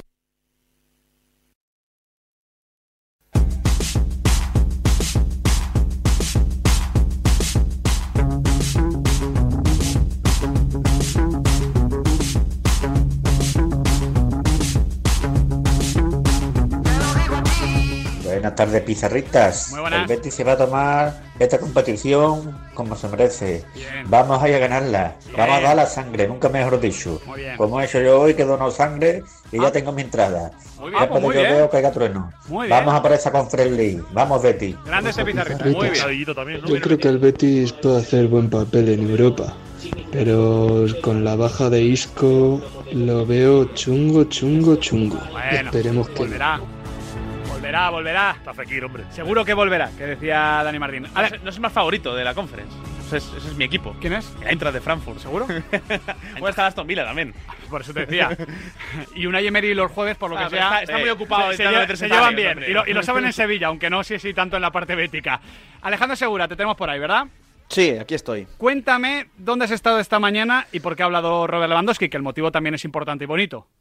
Sí, Lewandowski es el padrino de Relatos Solidarios, eh, que es un libro benéfico que se hace cada año. Está muy vinculado al Barça, al mundo del deporte en general, eh, pero muy vinculado al Barça porque cada año hay un padrino diferente. El año pasado fue Robert Lewandowski, eh, pero han sido también Ansu Fati, Ter Stegen, Ernesto Valverde, Messi, Eto'o, Ronaldinho. Quiero decir, han pasado Sí. muchos futbolistas de- del Barça, Mar Márquez también, para meter otro deporte por ahí. Eh, pero Robert Lewandowski ha sido el padrino durante este año y hoy se le ha entregado el cheque a la Fundación Lobas, que es una fundación eh, que trabaja con eh, jóvenes con autismo y les hace el camino pues un poco más fácil. Han recaudado más de 80.000 euros, la segunda recaudación más alta de, de- de la, de la historia y estaba Robert Lewandowski eh, en este acto, como no podía ser de, de otra manera. Eh, y ya al final del acto, pues se le ha preguntado por todo, ¿no? Por el equipo, por la eliminatoria de Champions contra el Nápoles, por qué le pasa al Barça, por qué están así. Eh, Lewandowski, yo creo que, bueno, esto es como si yo voy a Alemania y me hacen una entrevista en alemán y alguna pregunta que no quiero responder, ¿no? Me hago un poco ahí el, el sueco que no entiendo y ha seguido un poco por los cerros de Úbeda, pero ha habido un momento que le han preguntado, Hansi Flick, ¿qué? Y esto ha, sido lo que ha dicho Lewandowski, escuchamos. ¿Tú verías con buenos ojos la posibilidad que Hansi Flick... Xavi tiene contrato, 34, Vale, sí, pero yo- verías con buenos ok, ojos... Vale, yo tengo que preguntar a ti. Vale. ¿Quién es entrenador de FC Barcelona ahora? Xavi, Y ya está, gracias. no te quieres mojar. Sí, conozco. No es que a mí me han Muy puesto... buena persona. Buena persona. ¿Quién más? No, no, yo no quiero más, ¿no? Yo lo que tú quieras decir. Buena Pues persona. yo- Bueno. Hombre, yo creo que no hay mejor piropo que decirle a alguien que es buena persona. Sí, Hombre, bueno, bueno, sí, sí. Bueno, hombre, le podía haber dicho que es el mejor entrenador que ha tenido. Yo, ¿no? yo- yo a algunos amigos les he descrito como buenas personas cuando me han preguntado, oye, Es majo, ¿no? Sí. claro, por eso te digo, de- de- depende del contexto. Dicho esto, segura, se habla mucho de Flick entonces en Barcelona, porque está el tema también en Múnich, con que si Tuchel sale puede llegar Hans-Dieter Flick. ¿Cómo está el tema? Hombre, y además hoy se ha avivado, ya no por esto de, de Robert Lewandowski, sino por la noticia que ha salido esta mañana, que han contado varios compañeros y han empezado Por eso te preguntaba también. Claro, eh, que su nuevo representante es Pini Zahavi, y ya sabemos la relación que tienen Pini Zahavi y Joan Laporta. Son amigos, se llevan muy bien. Eh, Pini Zahavi controla mucho el mercado alemán, que eso eh, al Barça le interesa también. Así que yo creo que por ahí, hombre, no te voy a decir que el Barça mm, toma ventaja, porque eh, ni mucho menos, pero lógicamente es una ayuda extra que va a tener si quiere contratar a, a Hansi Flick. Así que por ahí es verdad que esto ha avivado un poco la llama Hansi Flick en Barcelona en el día de hoy. No me extraña. Gracias, Segura. Un abrazo. Tony Padilla, ¿cómo lo ves? Eh, se, Deco dijo que más o menos lo tenía claro, eh, pero, pero claro, tampoco sabemos si su primera opción puede ser buena, sea la que sea. Bueno, eh, es bueno que Deco lo, lo tenga claro porque yo creo que los que seguimos el Barça no, no lo tenemos claro. Eh, a mí lo que me preocupa un poquito es la, la desorientación, ¿no? Porque Laporta en su momento había sido el gran defensor de la vía curifista, él siempre se había definido como más curifista que el, que el propio Johan y por tanto eso nos llevaría a pensar en una apuesta por un entrenador que, que quizás no sea exactamente vía alemana, pero últimamente los mensajes que deja desliza Deco, ya sean verdaderos o lleguen mal traducidos desde la prensa portuguesa, nos hace, nos hace pensar que hay la tentación de buscar un estilo que se aleje un poquito de esas esencias, ¿no? A mí, eh, que sea una cosa o la otra, mi opinión es poco importante, pero que tomen una decisión y que vayan a muerte con ella, porque si van avanzando dando tumbos, ahí es donde va a tener un problema el Fútbol Club Barcelona. Pero, lo va a tener y, a, a y muy encaja, grave. Tony, y Tony, como un cada vez- o, o un Tuchel en el banquillo del Barça. A mí es que me cuesta mucho verlo, la verdad, ahora mismo. La historia, la historia dice que la historia dice que cuando llegan a, eh, llegan a entrenadores consagrados o no, con estilos muy diferentes a lo que ha sido el Barça, se pegan costalazos. Eso dice la historia. La gracia de la historia es que se puede romper y reescribir, ¿eh? Eh, pero normalmente es un club tan particular el Barça porque hay el peso del pasado, de las esencias, de las familias y porque es un club que en, en tres o cuatro ocasiones ha conseguido ser brillante con un estilo muy propio que de alguna forma muchas gentes dicen, cuando las cosas van mal, vamos a la Masía, que siempre sube talento, un estilo propio, y, volvemos a, demostrar que podemos ganar con nuestro propio estilo. Y eso pesa mucho en Barcelona. Entonces, claro, cuando llegue alguien de fuera que quiere cambiar mucho las cosas, no sé si va a poder. Y no sé si va a poder en un contexto, y ya sé que a veces nos hacemos pesados, pero creo que es bueno que lo hagamos, que seamos didácticos, los, los periodistas. Hay que recordar que el Barça sigue siendo la entidad deportiva del mundo con más deudas y por tanto no va a poder ir al mercado de fichajes aunque se venda a De Jong y Araujo en, en igualdad de condiciones. No vas a poder fichar a quien quieras. Por tanto, el entrenador que venga estará muy condicionado a lo que le diga Deco, a lo que le diga la porta y no podrá trabajar al 100% con libertad. Eso yo creo que también condiciona mucho las cosas. Sí, bueno, al final, el Barça esto- está haciendo pues. Esto es- equilibrios. Esto sí que es lo que Eh, confirmó hace lo que directamente puede. Deco, que ya dijo que el nuevo entrenador del Barça se tenía que adaptar al estilo, a la cantera y a un verano donde... Un mensaje muy acertado. flacas. Ya. Pero Laporta dijo hace poco en declaraciones a RACU que si hacen las cosas como ellos creen, creen que este próximo verano dejan atrás la etapa más oscura de la historia del club y, y inician una nueva era. Eso lo dice hace 15, hace 15 días. Ya, y, ya- y Los hace, mensajes continuamente y son hace dos contradictorios. años también, Son ¿eh? contradictorios. Ese es el tema. eh, eh, ya veremos Ya, pero, que... el pero el aficionado se lo cree. Ya, ya, ya, ya. Bueno, pero Por eso digo que el yo creo que hay, que hay una... Hay, es que estamos teniendo un poquito de, de Bien, delay. yo creo que Bájamelo, bájamelo. Eh, vamos a reconectar a Tony Padilla porque creo que todavía está en la primera etapa de Joan Laporta como presidente. Entonces estamos hablando con un poco, un de delay. No, es verdad que, que es verdad que los mensajes son, son confusos, pero también digo una cosa, Alberto. El aficionado del Barça que quiera saber cómo está el Barça eh, también puede saberlo, ¿eh? O sea, tampoco, to- Sí. toque- o sea, tampoco tratemos a la gente como tonta porque si Sí, tú sí, sí, sí. no quieres creerte algunas cosas y, y las compruebas en 20 minutos en internet, puedes hacerte una idea bastante buena, ¿eh? Sí, y, pero bueno, el fútbol al final es... eh, Ya, es muy pasional. Es pasional, es ilusión. La porta lo sabe.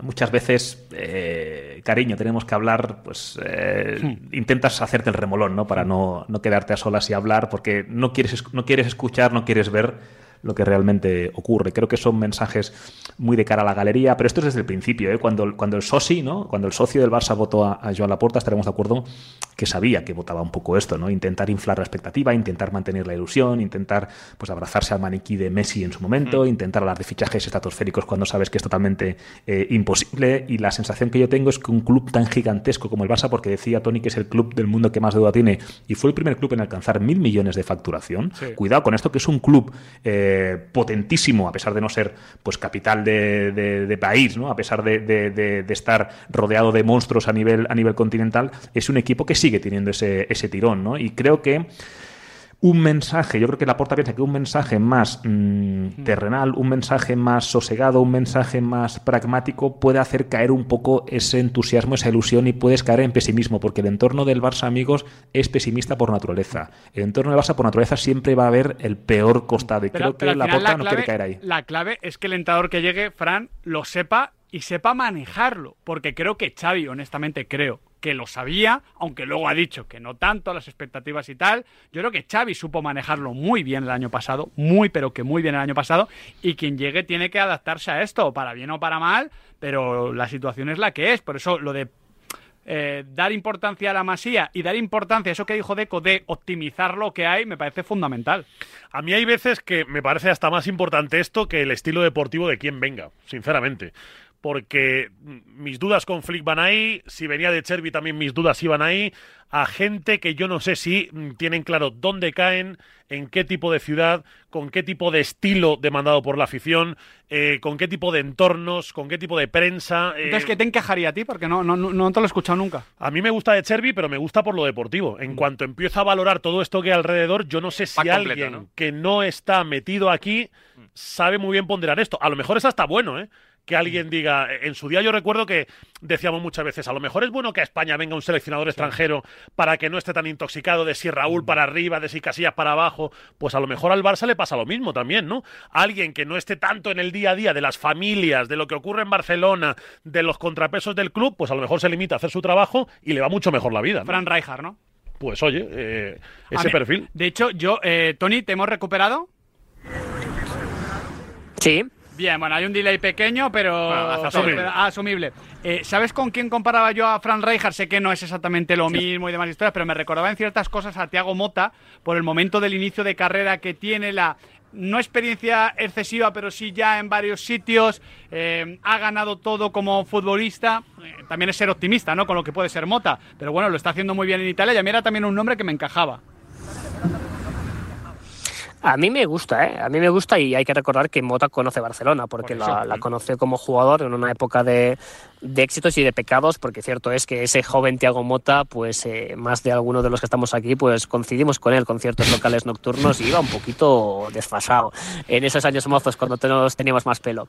Pero, pero Tiago conoce la ciudad, sabe un poquito de, de lo que está y es como un híbrido, porque él supo sabe lo que es eh, Barcelona, entiende el peso de la prensa, el peso del entorno y el peso del estilo, y luego aprendió obviamente pues de otros estilos futbolísticos, porque también brilló en el Inter de José Mourinho, y su estilo futbolístico, primero en Spezia, ahora en este Boloña que, que, que- vuela, que ayer le ganó la Fiorentina y que está con opciones de meterse en Champions, que sería una locura ver al Boloña en Champions, es un equipo muy ofensivo, un poquito más de transición, más de correr, un poquito, entonces tiene algo, es un híbrido, porque él habla bien de su paso por el Barça habla bien de Mourinho, ha tomado un poquito de cada. Entonces, yo lo veo bien. Pero, ah, claro, es que en el día a día del barcelonismo el, el peso del pasado es muy... El Barça es muy víctima de su pasado, el pasado está muy presente y incluso alguien como Thiago Mota, yo creo que si le preguntamos, y podemos preguntar a través de las redes sociales, la gente que nos escuche desde Barcelona o los, o los barcelonistas que estén en cualquier rincón de España, muchos identifican más a Mota como el que vino y fue expulsado con el Inter de Mourinho que no como ese centrocampista joven que vino del Barça B. Entonces, eso le podría pesar en contra. Y es que es, es una cosa muy curiosa y por eso yo creo que Xavi ha desaprovechado una gran oportunidad. Porque él, en su caso, diga lo que diga, llore lo, lo que llore, él venía con un pasado que le jugaba a favor. Porque cuando él volvió, todo el mundo lo identificaba como el sucesor de Cruyff y de, Guar- y de Guardiola. Los que vengan tienen que construirse un relato, construir de cero o adaptarse a lo que fuere. Y eso por eso es un momento complicado y por eso el Barça está en, un- en una encru- encrucijada porque la- el fracaso de Xavi, no, no el fracaso, no, el fracaso, fracaso es una- es una palabra muy fea. El fin de la etapa Xavi. El hecho de que Xavi se vaya es haber perdido una gran oportunidad de alguien Mm. que generaba un- un- un- una conexión con el pasado. Y el quien venga tiene que empezar de cero cuando la puerta no empieza de cero. Por eso este verano es muy complejo ¿eh? lo, que, lo que vive el Barça. Hay un tema, hay un tema que, que estoy total, totalmente de, de acuerdo con lo que dice Tony, pero hay un tema que alguien externo, es decir, que no tenga conexión pasada con el, con el Barça, de algún lado también le descargas de ser esclavo de cierto relato y cierto eh, estilo. ¿Me explico? Es decir, ahora mismo la, la- la suerte que tiene, la suerte, la, la ventaja que tiene el entrenador que llegue al Camp Nou, si no tiene pasado culé, por un lado habrá que construir un relato, como bien decía Tony, pero por otro lado no tendrá que ser nunca esclavo ni se le va a exigir que sea fiel a no sé qué, porque el Barça tal como pinta la temporada, ojalá llegue lejísimos en la, en la Champions, pero tal como pinta la temporada, me da la sensación de que el, de que el aficionado culé va a comprar no cualquier cosa, pero sí puede rebajar la expectativa en cuanto a ADN, estilo y demás, siempre y cuando vea a su equipo competir. porque ahora hay muchos culés que piensan, chicos, aquí hay que competir. Bueno, que es lo que pasó el año pasado con Xavi Hernández. Eh, será la semana que viene cuando juegue el Fútbol Club Barcelona. Hoy, en 3 horitas y 50 minutos, juega el Real Betis Balompié. Y os quiero preguntar cómo o, qué versión del Betis esperáis en esta competición, porque, ostras, eh, cuesta tanto meterse en Europa y lo va a vivir el Betis esta temporada, Fran, que ya que estás en Europa tienes que aprovecharlo al máximo, aunque no sea la UEFA Europa League. A mí me parece, y por los once que estoy viendo por ahí en la prensa sevillana incluso, que el, eh, que el Betis se lo va a tomar bastante en serio, ¿eh? Y que va a intentar que luego la visita a Maximir no se le atragante, que es verdad que es un campo un poco complicado. Eh, hoy además no va a haber eh, ninguna afición croata, con lo cual es eh, yo creo que una buena oportunidad para que el Villamarín sea caliente esta noche. Y luego vuelve además, ya en lo puramente deportivo, una pareja que a mí me gusta mucho, que es Petzela Chadi Riad, y que para mí, sorprendentemente, Pellegrini estaba orillando un poco, porque él apostaba más por Socrates Petzela. Yo pensé que Chadi Riad, en cuanto volviera de la Copa de África, sería titular indiscutible, y no, le ha costado a Pellegrini meterlo un poco en dinámica. Hoy vuelve esa pareja porque han inscrito al marroquí en Europa para esto, y para mí tiene muchas garantías. Y en el centro del campo, ese Marroca Cardoso también me parece un doble pivote de muchas garantías. Es cierto que, que Pellegrini mira mucho el Excel cuando los jugadores vuelven de ventana internacional. Lo hace mucho con los argentinos. Yo supongo que ha sido por eso. Yo creo que va también un poco por ahí, porque Socrates al final eh, estaba rindiendo buen nivel. Pero es que me parece que esa pareja de, de centrales afecta al equipo para bien también a nivel ofensivo. Sí. cuando consigues esa solidez a partir de la consolidación del Petzela Chadirriad, hemos visto también al mejor Betis en ataque. Sí, compro. Compro lo que estáis comentando y oportunidad para el Betis, ya que llega mermado por las bajas y por las inscripciones en esta ronda de la Conference, oportunidad para que futbolistas que todavía no están reenganchados a la dinámica se puedan enganchar. Julián José, Rodri, volver a ver al mejor Fekir. Oye, ahora que no va a estar Isco, ahí hay puestos en el 11 que los coja quien quiera, dirá Yo, Pellegrini. Yo, de hecho, Tony, tengo ganas de ver a Fekir, porque, claro. es que nos hemos olvidado muy rápido entre la lesión y el tema Isco, que Nabil Fekir es un jugador absolutamente diferencial. Sí, eh, es verdad, ¿eh? un poquito. Somos, somos viudas de, de, de- de Nabil, pero es que le han pasado tantas cosas al Betis esta temporada que de alguna forma no nos olvidamos de él. Hay que positivizar y al final cierto es que no tienes a los cinco nuevos jugadores que llegaron para reforzar el equipo, que menudo mercado de invierno que se marcó el club bético, pero cuando generas una, una dinámica positiva, pues eso obviamente pues acompaña al resto de jugadores. Yo creo que, que hay, que hay que ser optimistas. Me da la sensación que han superado una situación muy complicada y que sobre todo lo bien que trabajaron con jugadores como, como Fornals, el golazo que se marca el otro día Bacambú, eso permite de alguna forma que el equipo ahora sí que me da la sensación de poder competir en dos, en dos frentes abiertos hasta el final de temporada. A mí me da la sensación que el Betis ha superado una, una encrucijada, que lo está pasando mal y que ha pasado lo peor.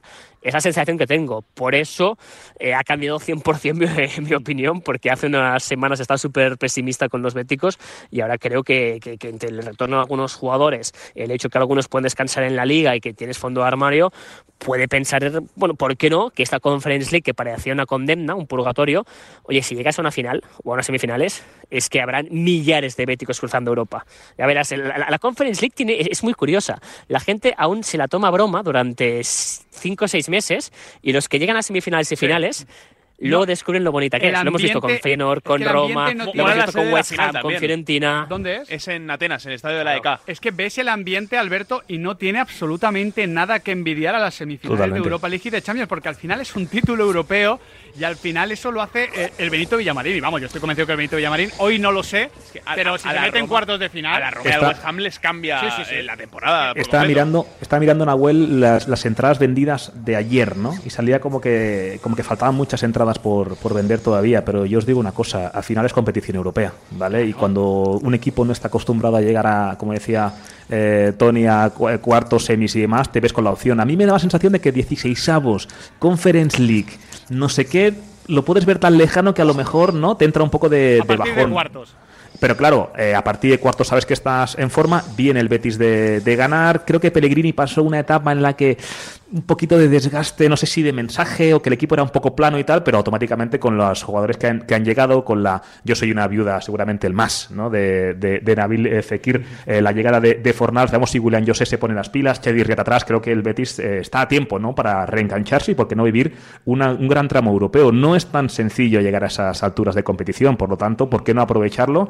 Eh, y creo que ahora mismo la plantilla está más completa y ese Johnny más Marroca en el Sí. centro del campo Está bien, eso Johnny. está funcionando Cardoso fantástico. mola, ¿eh? Johnny, Y Johnny es un tío fusil. muy bello. Eh, estéticamente. Sí, sí, sí, Ah, sí, sí, no, Este no dato no lo manejaba. Me lo crucé en Cádiz y es que encima es simpático y es guapete. O sea, como Bitzel. Lo tiene todo. Como Bitzel, ¿no? Sí, que sí, habla sí. cinco idiomas, futbolista y tiene Claro, es que, escúchame, eh, brasileño nacido en Estados Unidos. O sea, ojo, Claro. ojo, ojo al high school. Claro, a ni- a- O- a- ojo a Johnny en el high school. ni- a nivel genético Sí, sí, le, sí. le tocaron mucho, muchas papeletas, Sí, ¿no? sí, sí. Eh, tiene que mejorar el Betis en todo caso con los laterales, ¿eh? Para pensando en Mm. el Conference y Liga viene siendo un problema recurrente. Ojalá lo haga a partir de, de esta noche. Enseguida tenemos que irnos a comentar un tema de Galicia, ¿eh? Carnaval. Porque Bien. No solo hay Europa. Wow. en- o competiciones europeas. O Noso en- Carnaval en sería. También, mm, sí, Sí, más o menos. Como Noso Derby. Más o menos, básicamente. Tony Padilla, disfruta de esta noche. Un abrazo, amigo. Un abrazo, amigos. Abrazote, Alberto. que vaya bien voy a cuidar de, Sí, ya, ya de mi vástago que me echa de menos un abrazo Hasta luego, Alberto. Fran, un placer. Un abrazo grande. Nosotros ya decimos, ¿eh? Todavía tenemos tiempo de pizarra de Quintana por delante, pero hay que hablar un poquito de carnaval. Sí, ¿eh? mira, ya está Yanela Clavo por aquí. ¿Viene. Yanela? Sí, que pase, ¿no? ¡Ah! Claro. Venga, Yanela, Venga. que vamos a ello.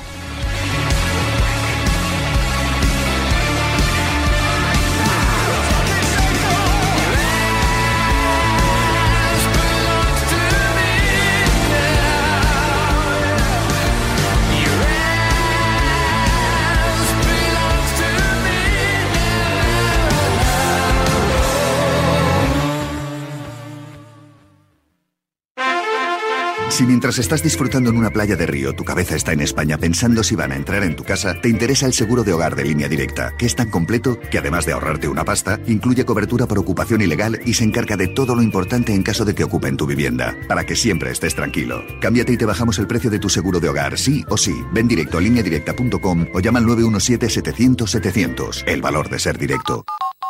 Pensar a lo grande no es poner el logo gigante para que todo el mundo lo vea. Es que todos te conozcan a través de Internet. En Orange Empresas te ayudamos a crear tu página web profesional y mejorar tu posicionamiento en Internet para aumentar tu visibilidad y conseguir nuevos clientes. Las cosas cambian y con Orange Empresas tu negocio también. Llama al 1414. ¿Plutón? Deja de esperar que encontremos otro planeta. Instalamos, financiamos e incluso pagamos la instalación fotovoltaica de tu comunidad, unifamiliar o empresa. Súmate al autoconsumo. Por fin hay otra luz. Factor Energía. ¿Lo veis? Mirad chicos, os presento. Este es mi tío Ángel. Bueno, su tío, su tío. Soy como su padre en realidad. No tío, eres mi tío. Pero soy como tu padre. A ver, si te he querido como un padre. Soy más que tu tío. Soy como tu padre. Sí, sí, tu padre. Vamos, tu padre. Bueno, pues eres mi padre. Por 17 millones de euros uno se hace padre de quien sea. Ya está a la venta el cupón del Extra Día del Padre de la ONCE. El 19 de marzo, 17 millones de euros. Extra Día del Padre de la ONCE. Ahora cualquiera quiere ser padre. A todos los que jugáis a la 11, bien jugado. Juega responsablemente y solo si eres mayor de edad. Soy de legalitas porque me sale a cuenta. Como cuando consiguieron que me devolvieran el dinero de aquella compra online que llevaba semanas reclamando. O cuando lograron que la compañía aérea me reembolsara 1.700 euros por la cancelación de dos vuelos. Hazte de legalitas y siente el poder de contar con un abogado siempre que lo necesites. Llama ahora al 915 16 16. Su alarma de Securitas Direct ha sido desconectada. Anda, si te has puesto alarma. ¿Qué tal?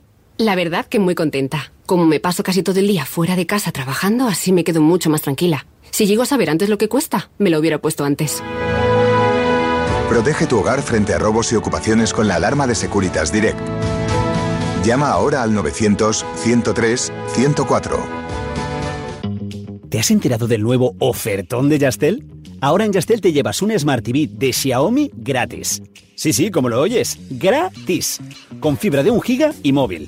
Pero date prisa, que se acaban. Son los últimos días. Llama ya al 1510 y estrena una Smart TV de Xiaomi gratis. Venga, llama ya al 1510. El deporte es nuestro. Radio Marca.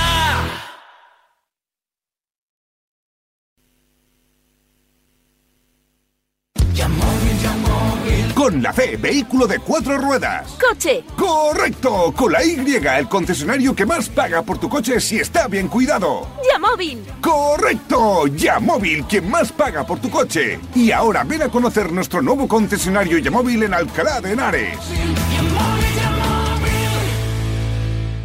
Bricolaje Moraleja, la mayor exposición de tarima que te puedas imaginar, con las mejores marcas como Parador y las últimas tendencias en diseño. Más de 40 modelos en stock. Brico oferta. Laminado AC5 modelo Oliva 9,50 euros metro cuadrado. Parador AC5 Nova Calizo 16 euros. PVC AC5 modelo Milán 20 euros metro cuadrado. En Bricolaje Moraleja en Getafe, calle Galileo Galilei 14. Bricomoraleja.com.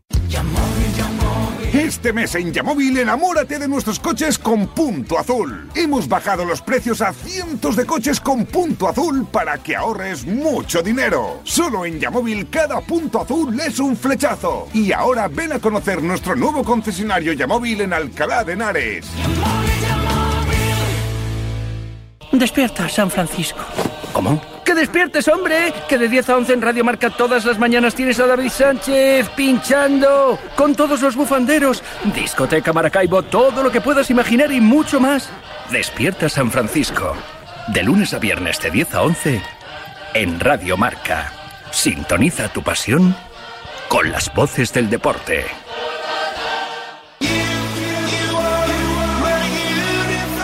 ¿Te has quedado dormido y no has escuchado la tribu de Radio Marca por la mañana? A mí me parece que un día esto es como No te preocupes, ya sabes que en la aplicación de Radio Marca tienes todos los podcasts disponibles para escucharlos cuando y como quieras. También me parece Valencia, que no-. Tú decides cuándo quieres escuchar la radio del deporte.